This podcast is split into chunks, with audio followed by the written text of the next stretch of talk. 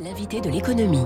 Bonjour Eric Delannoy. Bonjour. Bienvenue sur Radio Classique, économiste, fondateur du cabinet de conseil en stratégie Tenzing. C'est aujourd'hui que le projet de loi pouvoir d'achat du gouvernement commence à être examiné en commission. C'est aussi aujourd'hui que la NUP va défendre sa motion de censure du gouvernement d'Elisabeth Borne. Alors je vous ai fait travailler un petit peu sur les contre-propositions de la NUP sur le pouvoir d'achat. Ils ont présenté une proposition de loi. On va prendre les points les uns après les autres. Mais d'abord votre avis général sur finalement ce dont on parle quand on parle du, du pouvoir d'achat. Pour vous, c'est pas une histoire de, de chèque ou de plafonnement des prix.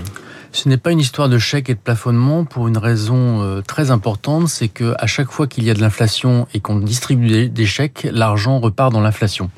Et que donc c'est une fausse bonne idée que de cibler l'intégralité du pouvoir d'achat sur le fait de redonner de l'argent à ceux qui, ont, qui, ont, qui en ont besoin. Alors certes, il faut aider les populations les plus fragiles, mais le pouvoir d'achat, c'est une affaire de long terme, et c'est une affaire de long terme qui mérite des politiques publiques ambitieuses. Mmh. Sur la formation, sur la concurrence, on pourrait y revenir. Alors, simplement sur le constat, vous partagez le fait qu'il faut faire quelque chose.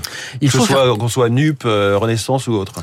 Il faut faire quelque chose d'abord parce que politiquement, ce serait totalement impossible de ne rien faire. Ne serait-ce que politiquement, mmh. on a les Français attendent que le gouvernement vienne les protéger. Mmh. On peut Mais là, je m'adresse à l'économiste que vous êtes. Oui, alors l'économiste que je suis dirait qu'il faut réussir à cibler les populations les plus fragiles. Il est vrai que les 20 des, des, des, Français qui gagnent le moins aujourd'hui vont subir de plein fouet une, une augmentation de l'inflation qui est sans précédent depuis une vingtaine d'années. Mmh. Donc à ce titre-là, on ne peut pas ne, ne rien faire. Néanmoins, l'idée qui consiste à dire protéger tout le monde, aider tout le monde est un non-sens parce que là encore, on va nourrir l'inflation. Il y a une question sur euh, le fait de cibler, vous, vous le disiez, hein, les 20% des Français les moins riches, on sait que c'est eux qui vont être le plus... Enfin, l'inflation touche encore plus fort ceux qui, euh, effectivement, soit prennent leur voiture pour aller travailler, soit habitent loin des grandes villes, etc. D'où l'intérêt du ciblage, qui est vraiment l'un des, des, grands points de, de, question en ce moment L'intérêt du ciblage est double. Le premier intérêt, c'est justement d'éviter d'avoir un mécanisme général de rehaussement, soit des salaires, soit des aides, de manière à ce que ça ne parte pas directement d'inflation, parce que c'est ce qu'on appelle la boucle prix-salaire.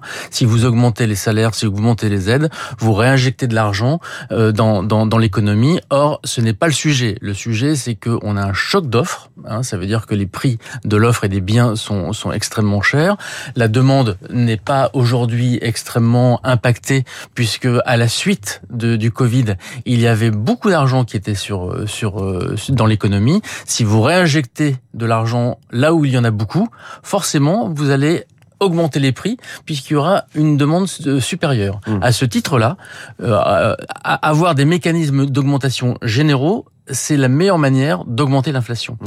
Et donc, pour éviter ça et pour limiter ces effets-là, il faut cibler les endroits où on estime que l'inflation sera le moins impactée et les populations s'en sortiront le plus. Dernier aspect, si on ne cible pas les aides, on va augmenter les déficits, puisque ben, augmenter les, les, les aides, c'est augmenter les déficits publics à un moment où euh, la dette publique est, est difficilement soutenable. Mmh. On parle déjà de 25 milliards d'euros de, de, en plus, et donc il faut faire en sorte de d'arrêter le quoi qu'il en coûte. La, la, question et la difficulté, c'est vraiment que le diable euh, se cache dans les détails, puisque quand on parle de ciblage, tout de suite on arrive vraiment dans des dispositifs euh, un peu usine à gaz. On va devoir compter le nombre de kilomètres que vous faites. On va voir si vous avez une voiture euh, récente ou vieille. On va voir si vous avez besoin forcément de votre voiture pour aller travailler. Combien vous êtes de personnes dans votre foyer. Il faut recouper des fichiers. Il y a des effets de seuil. Tout ça est évidemment euh, kafkaïen à l'arrivée. Tout à fait. Et c'est la raison pour laquelle on en arrive à des situations absolument ubuesques avec une, une technocratisation des aides. Je vous rappelle qu'aujourd'hui, est-ce que c'est pas l'effet le, le, forcé du ciblage? Oui, euh, c'est vrai, euh, c'est vrai. On compte aujourd'hui plus de 1000 aides en France. Hein. Il y a, il y a, il y a un, un, portail intéressant euh, qui est lancé par le gouvernement sur la capacité à, à aller cibler les aides dont vous avez besoin. Oui. On recense plus de 1000 aides. Je crois que c'est mesaides.gouv.fr ou ça. Oui, c'est, c'est, oui, tout à fait. Et, et du mesaides.gouv.fr, c'est ça. Bon, enfin, on, on s'aperçoit que effectivement, on est une, une usine avec un coût de, de, gestion de ces aides qui est extrêmement important. D'où le projet d'ailleurs de solidarité à la source, oui. qui permet à la fois de rationaliser tout ça, mais permet également un mécanisme de hausse de pouvoir d'achat dont on ne parle pas, oui. qui est le recours aux aides. Je vous rappelle s'assurer que les aides auxquelles on a droit soient versées. Le, non, le taux de non-recours aujourd'hui est, est, estimé à 40%. Donc euh, vous, vous avez donc une population qui a besoin d'aide, qui oui. ne parvient pas à mettre en place tous les mécanismes administratifs pour pouvoir en bénéficier. Oui. Parfois, il y a des phénomènes de je n'ose pas demander, je ne sais pas si j'ai le droit à ces aides, ou je ne sais pas réunir les documents, je ne suis pas informé. Autant de barrières qui sont effrayantes pour ces populations populations les plus précaires. Travaillons sur la fin des usines à gaz, sur la ouais. rationalisation des aides, sur la solidarité à la source, et ça permettra déjà de bénéficier, de, enfin, de pouvoir faire bénéficier aux populations fragiles de ce dont ils ont besoin, plutôt que de distribuer une nouvelle fois de l'argent qui va partir dans l'inflation. Alors, les propositions de la NUP, si je prends la première, le SMIC à 1500 euros net, là forcément vous allez dire, c'est typiquement boucle prix salaire. Oui, c'est boucle prix salaire, ça représente une augmentation de 15% du SMIC. Hein. Je rappelle que le SMIC, avec le coup de pouce qu'il va, dont il va aura augmenté de quasiment 6% euh, depuis un an. Mmh. Ce qui il est, à 1300 euros net aujourd'hui. 1300 euros net. Alors évidemment, ce n'est pas un, un, un, salaire important. Je tiens à préciser quand même que euh, quand on parle de, de, personnes qui ne peuvent pas vivre avec 1300 euros net, personne ne vit avec 1300 euros net. C'est-à-dire que je rappelle aussi que avec le système de redistribution français, les 20% des Français qui touchent le moins d'argent, ce sont les smicards en général, hein, et, et, les pauvres malheureusement, voient leurs revenus et leur pouvoir d'achat augmenté de 75% par la redistribution. Mmh. C'est la redistribution des plus riches. Hein. Les 20% de, de, ceux qui gagnent le plus voient leur salaire diminuer ou leur revenu diminuer de 20%. Ouais.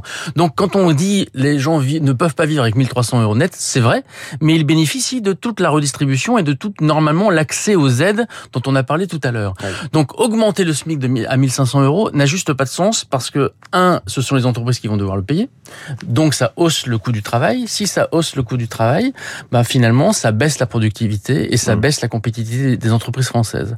Si vous ajoutez à cela la deuxième mesure de, de l'ANUPS, qui consiste à bloquer le salaire des produits de première nécessité. Vous avez donc oui.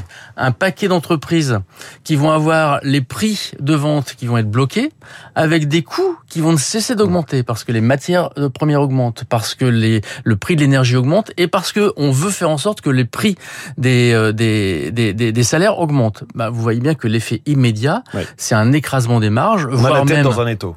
Bah oui, un étau qui n'est pas tenable. Oui. Euh, je prends d'autres mesures dans le désordre, on les commente ou pas, mais revalorisation de 10% des aides au logement, point d'indice des fonctionnaires plus 10%, euh, revalorisation de l'allocation de rentrée scolaire et puis désindexation des loyers.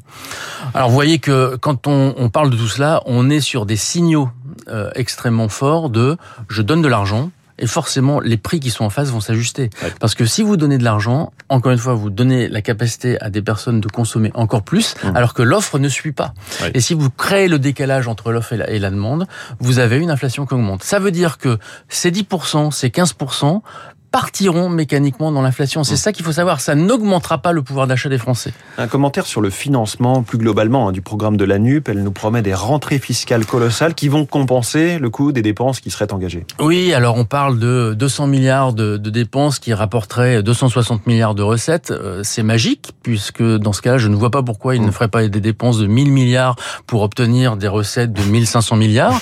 Alors ça part sur un bon principe hein, euh, qui est un principe keynésien. Quand je dis bon principe, c'est un principe économique connu qui consiste à dire quand on fait de la dépense publique avec les mécanismes de réinvestissement et de redépense de ceux qui en bénéficient, il y a ce qu'on appelle l'effet multiplicateur keynésien. Et donc effectivement, quand je mets de la dépense publique, ouais. normalement je, de, je, devrais recevoir des revenus plus importants. Il y a deux euh, mécanismes qui sont faux dans ce qui est dans ce qui est évoqué là. C'est un, on est dans une économie ouverte, donc ça va partir dans les importations. Et deux, on parle de recettes fiscales et on, on ne parle pas de revenus de l'économie. Et donc tout ça c'est faux en fait. Hein. Enfin, je veux dire, je ne sais pas qui a cautionné ce, ce, Alors, ce quelques type de dizaines d'économistes hein, qui ont signé un, oui, un mais ce sont les mêmes programme de la NUP. Oui, ce sont les mêmes qui malheureusement euh, font des prises de position qui sont euh, très clairement difficiles à cautionner. Éric Delannoy, économiste, lui aussi, fondateur euh, du cabinet de conseil en stratégie Tenzing. Merci beaucoup. Bonne journée, Éric. Il Merci. est 7h23. La motion qui cache la désunion de la gauche. C'est l'info politique.